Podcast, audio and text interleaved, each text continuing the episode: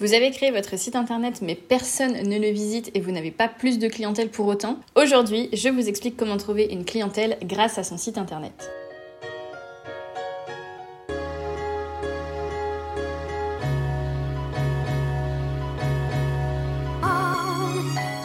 Bonjour et bienvenue sur la saison 3 du podcast Entreprendre éthique.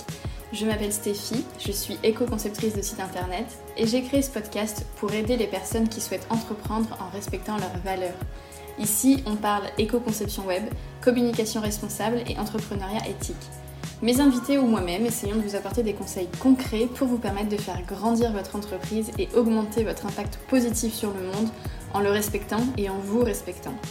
Si vous trouvez ce podcast utile, vous pouvez l'aider à circuler en le partageant autour de vous ou en le notant avec 5 étoiles pour qu'il remonte dans les algorithmes des plateformes d'écoute. Je vous laisse avec l'épisode du jour et bonne écoute Bonjour tout le monde, je suis ravie de vous retrouver dans un nouvel épisode du podcast. Aujourd'hui, on va parler d'un sujet qui, à mon avis, va en intéresser pas mal, c'est comment on fait pour trouver une clientèle grâce à son site internet. Il y a une chose qu'il faut comprendre, c'est que créer un site internet, en fait, ça ne suffit pas pour trouver une clientèle. Ça ne suffit pas pour augmenter le chiffre d'affaires, pour augmenter la prise de contact. Ça suffit pas de simplement le créer. En fait, votre site internet, c'est un peu une destination, c'est un peu là où on veut amener les gens pour ensuite euh, les rediriger, mais c'est pas un moyen en fait.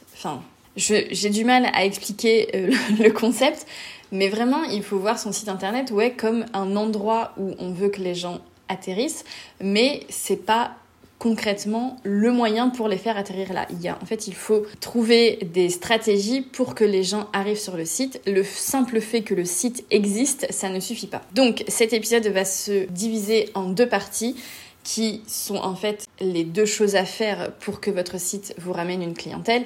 La première chose, c'est de faire connaître son site. Et là, il y a plein de façons de faire connaître son site. On va en parler de quelques-unes. Et la deuxième, c'est bah, une fois que les gens sont sur le site, il faut optimiser la conversion.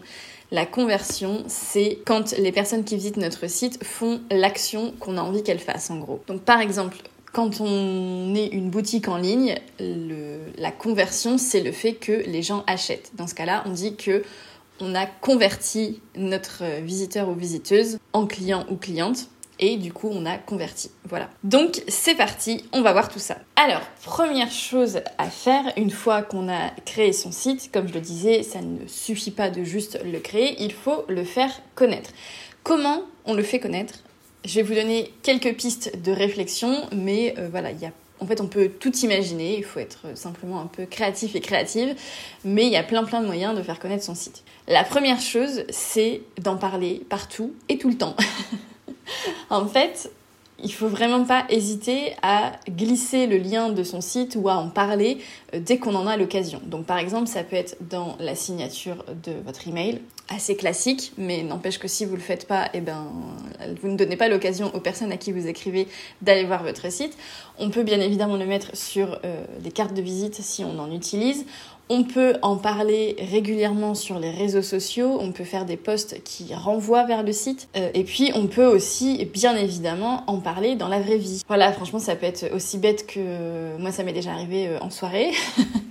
J'étais invitée à un anniversaire, euh, voilà, quelqu'un m'a dit ah bah j'ai créé un cabinet de recrutement et mon site est sur Wix, mais voilà j'aimerais bien passer sur WordPress, etc. Enfin bon, bref, on a commencé à discuter et ben euh, directement, j'ai parlé euh, bah, bien sûr de mon activité et je l'ai envoyé sur mon site internet pour qu'il voit un peu mes prestations, comment je travaille, ce que j'ai déjà fait, etc. Et euh, voilà, et résultat, on a fini par travailler ensemble. Donc vraiment, toutes les occasions sont bonnes euh, pour renvoyer les gens vers votre site. Euh, c'est sûr que quand on est en soirée, on n'a pas forcément envie d'expliquer en long, en large, en travers euh, ce qu'on fait. Enfin voilà, on n'est pas non plus dans une soirée boulot. Bah, si vous envoyez les gens sur votre site, en fait, ils vont prendre le temps, peut-être le lendemain, le surlendemain, de regarder au calme ce que vous faites. Et voilà, c'est une occasion de faire connaître votre site internet.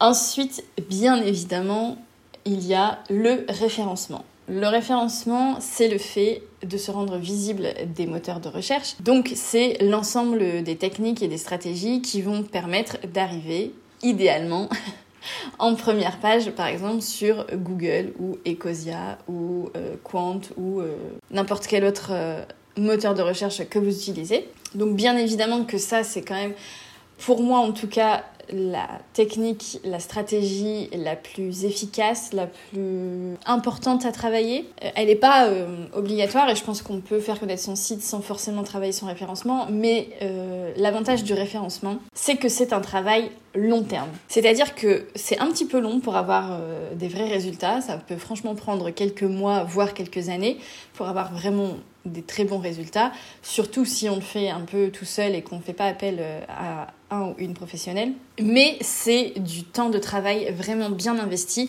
parce qu'une fois que vous avez une page ou un contenu qui est référencé, qui est bien référencé, ça va vous apporter des résultats pour des années. Donc c'est vraiment je trouve, du temps bien investi. Et c'est aussi une stratégie, quand elle est bien faite, qui est très très très très efficace. Quand on parle de référencement, il ne faut surtout pas oublier de s'intéresser au référencement local, notamment si bah, vous exercez une activité euh, locale. Alors, euh, c'est souvent le cas si vous avez une boutique ou si vous avez un cabinet par exemple. Voilà, n'omettez surtout pas de vous intéresser au référencement local parce que là pour le coup, on est sur quelque chose qui peut être euh, beaucoup plus rapide, qui demande moins de travail, mais qui est vraiment très très puissant. Donc le référencement local, euh, c'est pas l'objet là de, faire un épisode complet sur ce sujet, mais euh, en gros, pour vous expliquer ce que c'est, ça passe notamment par la fiche Google My Business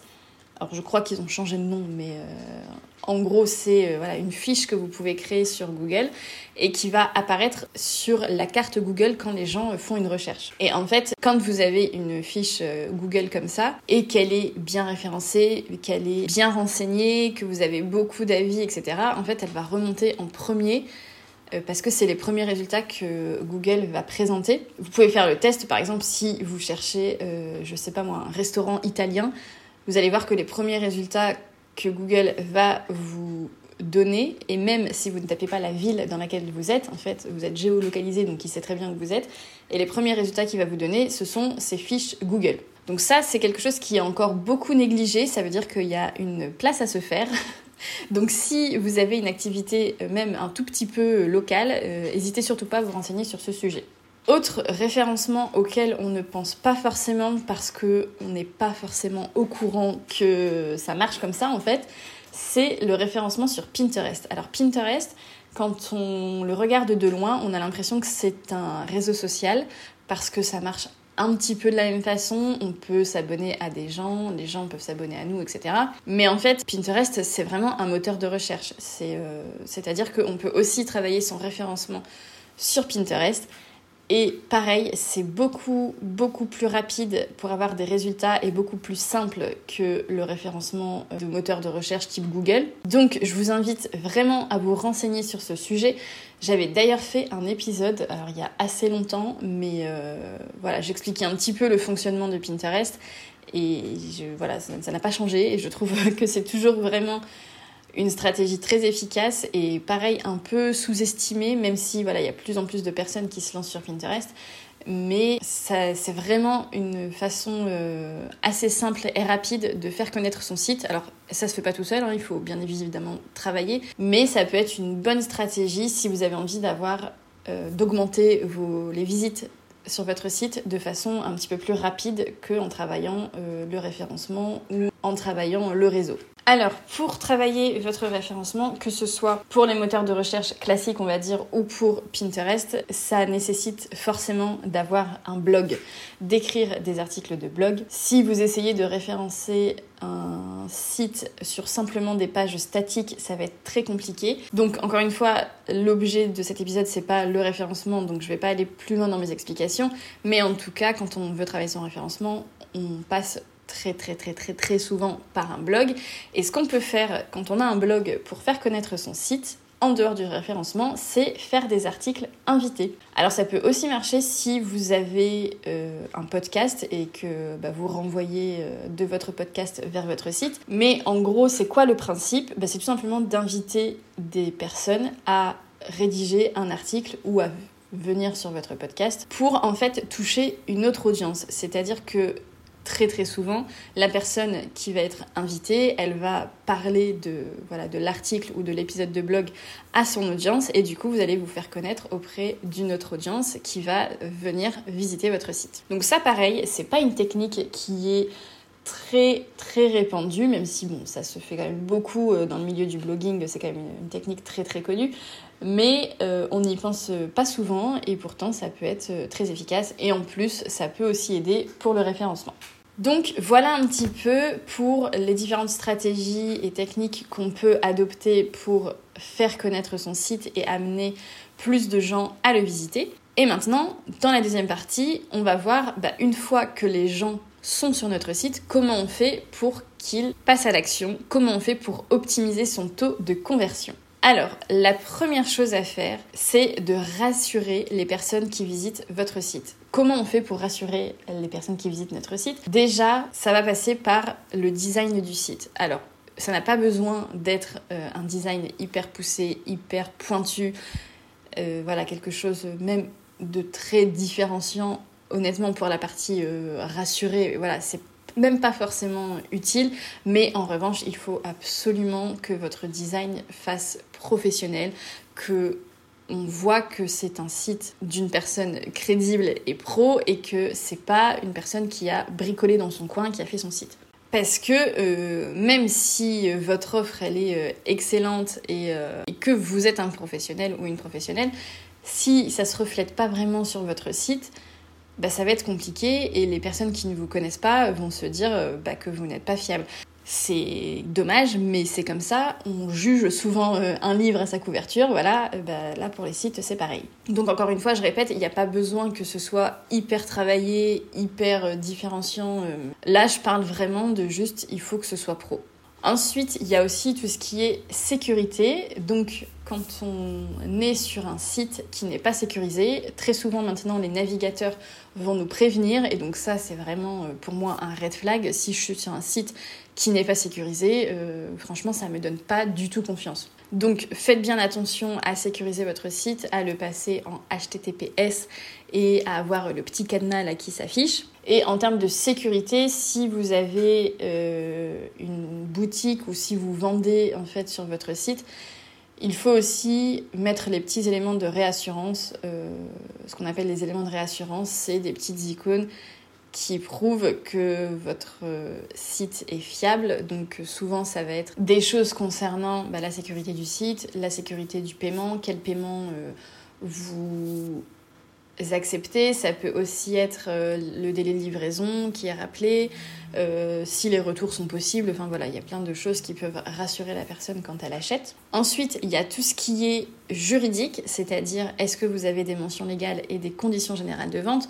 Pour rappel, les mentions légales sur un site, c'est obligatoire. Les conditions générales de vente, c'est également obligatoire si vous vendez sur votre site. Et donc ça, euh, ça ne veut pas dire que les gens vont aller le lire. Hein. Franchement, je pense qu'il y a peu de personnes qui vont le lire. Mais de voir qu'elles sont là, ça rassure et ça, encore une fois, ça dit que vous êtes fiable et pro. Et donc, si vous n'avez pas ça, ça peut faire fuir des gens. Et euh, voilà. Donc, même s'ils atterrissent sur votre site, s'ils ne sont pas rassurés, ils vont partir tout de suite ils vont pas passer à l'action. Et enfin, la dernière chose euh, que j'ai envie de citer là dans les éléments pour rassurer un peu les personnes sur votre site, c'est votre page à propos. C'est toujours bien de montrer un peu qui vous êtes. Euh, voilà, ça rassure les gens de savoir à qui on a affaire. Donc la page à propos, c'est quand même très très important. Essayez d'en avoir une qui soit bah, qui donne envie, qui raconte un peu qui vous êtes, votre parcours, pourquoi vous faites ce que vous faites, éventuellement qui montre votre tête, ça peut aussi euh, jouer pour rassurer les gens, et du coup optimiser la conversion sur votre site. Ensuite, la deuxième chose qu'on peut faire pour optimiser la conversion sur notre site, c'est faire attention au parcours utilisateuriste. Alors le parcours utilisateuriste, c'est tout simplement le parcours que va suivre la personne qui est sur votre site du moment où elle arrive jusqu'au moment où elle fait l'action que vous avez envie qu'elle fasse. Donc par exemple, prendre contact avec vous ou acheter votre service ou votre produit. Et ce parcours, il faut qu'il soit absolument le plus simple et limpide et fluide possible. Vraiment, je me répète assez souvent, mais la simplicité, c'est la garantie que euh, voilà de faire les choses le mieux possible. D'ailleurs, je crois qu'il y a une expression qui dit un truc du style le mieux est l'ennemi du bien ou quelque chose comme ça, mais en gros qui veut dire que quand à force de toujours vouloir faire mieux et en rajouter et en rajouter, finalement euh, on fait pire que mieux.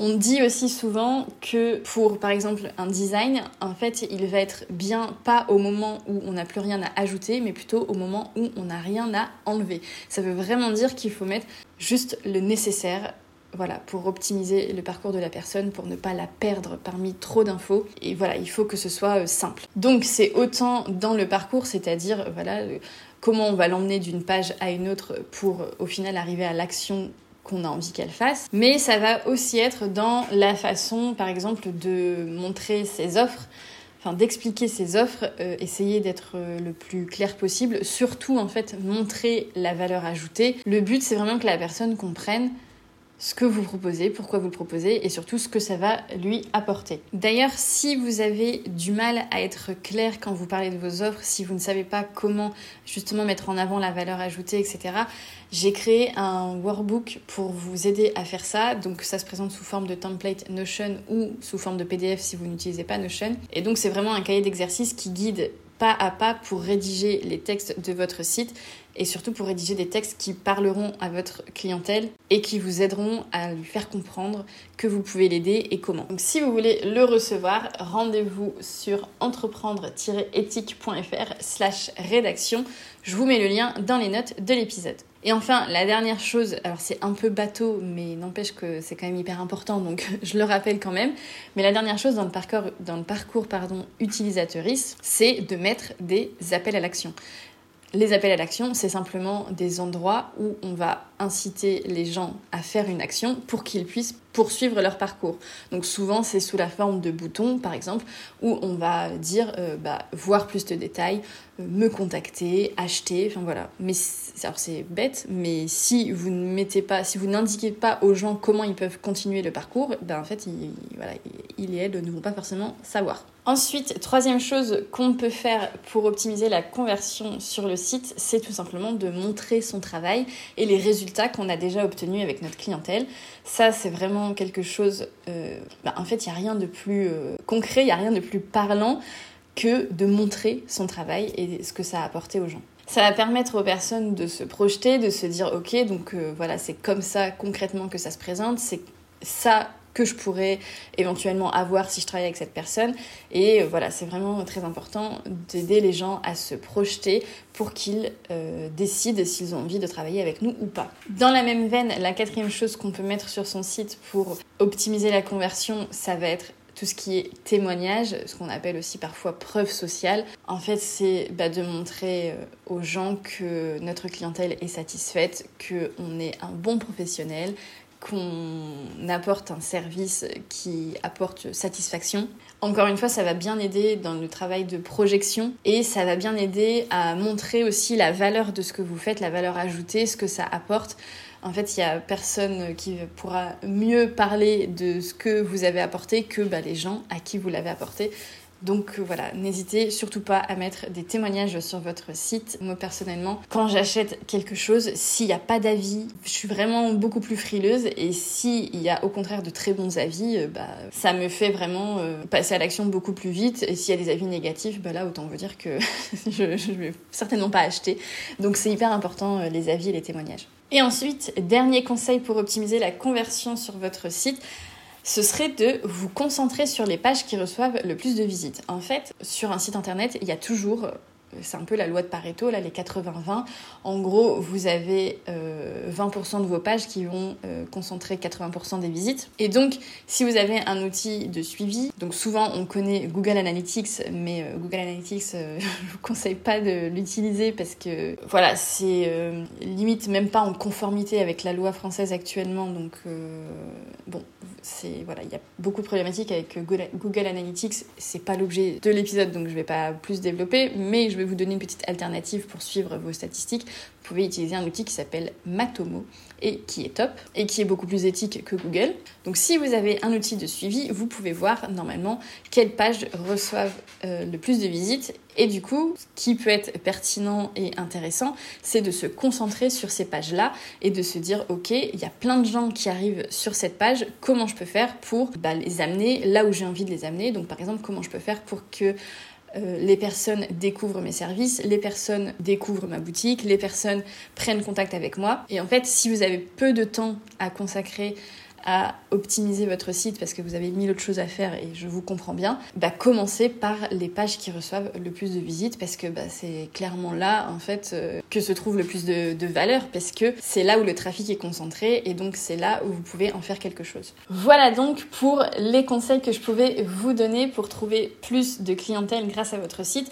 L'idée, encore une fois, c'est vraiment que avoir un site, ça ne suffit pas. Il faut dans un premier temps le faire connaître et dans un deuxième temps, une fois que les personnes arrivent sur votre site, eh bien optimiser la conversion, les amener à l'action qui vous intéresse. Alors je précise que à chaque fois je dis vous avez envie de faire faire aux gens des choses, euh, on est d'accord qu'on n'est pas sur de la manipulation et que voilà on se parle juste que il y a des gens qui arrivent sur votre site et vous pouvez les aider, vous avez juste envie qu'ils comprennent que vous pouvez les aider et du coup de les amener à réaliser ça et euh, voilà on est, bien sûr sur euh, de la bienveillance et, euh, et pas du tout sur de la manipulation. Merci du coup d'avoir écouté cet épisode, j'espère qu'il vous aura été utile. Je vous retrouve très prochainement pour un nouvel épisode. À très vite. Ciao Merci d'avoir écouté cet épisode jusqu'à la fin.